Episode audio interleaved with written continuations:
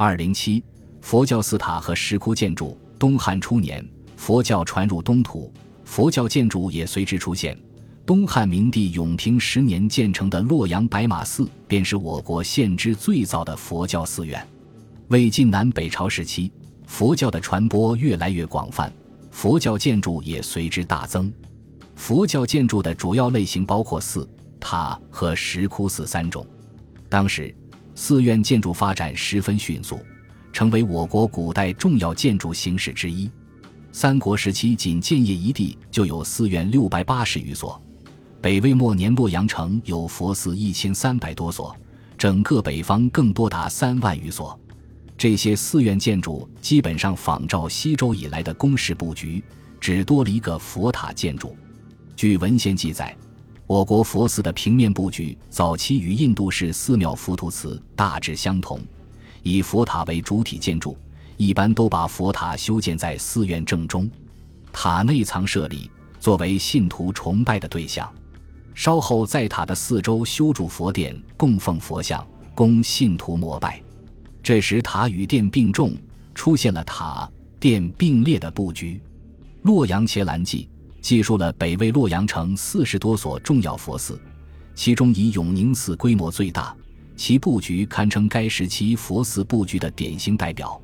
永宁寺是北魏孝明帝熙平元年胡陵太后所建，平面为长方形，采用在中轴线上布置主要建筑的布局。前四门，门内建塔，塔后建佛殿，佛塔是永宁寺诸建筑的核心。此外，院内还建有僧房楼观一千多间，寺内各种建筑均采用我国传统的民族建筑形式。大殿形如太极殿，由立柱、斗拱、梁方组成梁柱式构造，内外柱列和梁方互相连接，成为一个稳固的整体。大殿的外檐斗拱使用下昂合拱，屋檐的一角翘起，以中心柱向角柱逐渐增高的方式构成，是典型的五殿顶。佛殿模仿宫殿的形制是北魏佛寺的建筑特点之一。永宁寺的院墙与宫墙也很类似，墙上皆施以短船，覆以瓦。寺院南门有门楼三层，通道三条，东西门楼隔两层，北门则为屋头门。整个寺院显得庄严而又堂皇，清静而又肃穆。这一时期，许多贵族官僚舍宅为寺。造成一些寺院没有佛塔的现象。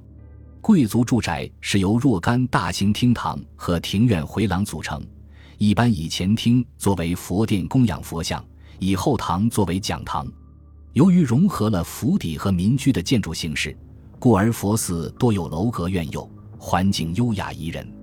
在寺院里建造佛塔源于印度，塔即 stupa，音译为苏图波。它的圆形呈半球体，由台座。覆钵、宝匣和香轮四部分组成，是一种实心建筑。佛塔的作用是藏制佛的舍利和遗物。塔式建筑传入中国以后，很快便与中国楼阁式建筑相结合，成为中国特有的楼阁式塔。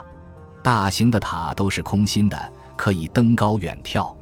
原来的苏图波被缩小，至于塔顶，称作沙，在宗教意义之外，还起装饰作用。魏晋南北朝时期的佛塔主要有两种形式，一种是木结构的楼阁式塔，另一种是密檐式砖塔，其中又以前者为主流。唐以后，在其基础上还发展为楼阁式的砖石塔。永宁寺塔是当时最大的楼阁式佛塔，共九层，举高九十丈，有沙覆高十丈，河渠地一千尺，塔顶的沙上有金宝瓶。屏下制成露金盘三十重，四周悬挂金铎，塔的每层外檐也都悬有金铎，上下共一百二十个。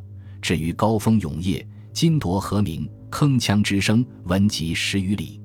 永宁寺塔平面为方形，每面开三门六窗，整座塔造作精巧，单土木之工，穷造型之巧，使人赞叹不可思议。砖造密檐石塔的形制一般是底层较高，上筑密檐五至十五层。这种塔一般不能登高跳栏。现存最早的密檐式砖塔是河南登封县的松岳寺塔，它建于北魏孝明帝正光元年，塔高四十一米，外形平面呈十二边形，其边数之多，在我国现有佛塔中是仅见的。塔的内部平面则为正八边形，塔内构造采用空筒式木板楼层结构。整座塔坐落在不足一米的砖砌基座上，底层直径约十点六米，内部空间直径约五米，壁体厚二点五米。塔的底层特别高大，称为塔身，高度为塔高的三分之一。其上三分之二的高度为十五层密檐和塔刹，在这十五层密檐之间建有四百九十二个装饰性的门窗，各层密檐层层向上收缩，形成刚劲有力的抛物线形外扩。松岳寺塔的结构、造型和装饰是我国古代砖塔建造的一种开创性尝试，它的成功对以后砖塔的建造产生了极大的影响。石窟寺建筑是另一种类型的佛教建筑，起源于印度，随同佛教传入我国。我国石窟寺的开凿大约开始于公元三世纪，北朝及隋唐时最为兴盛。现存的大型石窟寺大部分建于十六国和北朝时期，包括云冈石窟、敦煌莫高窟、麦积山石窟、龙门石窟、像唐山石窟等。石窟寺继承了我国传统建筑的特点和手法，同时也大量吸收外来文化艺术的优秀成分，成为一种独具特色的建筑。石窟寺形式多样，以云冈石窟为例，它长约一公里，现存大小石窟五十多个。全部洞窟可分为三种类型：早期开凿的石窟都是平面呈椭圆形的大山洞，洞顶雕成穹隆顶，窟前不开一门，门上有窗。窟内四壁小佛簇拥着中央高大的主佛，空间显得十分狭小。中期开凿的石窟平面呈长方形，分前后两室。窟的四壁满是精美的雕像和壁画，主佛像不追求体积高大，故内部空间显得开阔。后期开凿的石窟是方形窟室，中央有刻满浮雕的方形塔柱，四壁刻有佛像、龛座等。小龛的形制呈现多样化的特点，并出现了民族形式的屋形龛，这表明石窟寺这种外来建筑已经走上了汉化的道路。云冈石窟建筑形式的前后变化，从一个侧面反映了当时民族融合的过程。本集播放完毕，感谢您的收听，喜欢请订阅加关注，主页有更多精彩内容。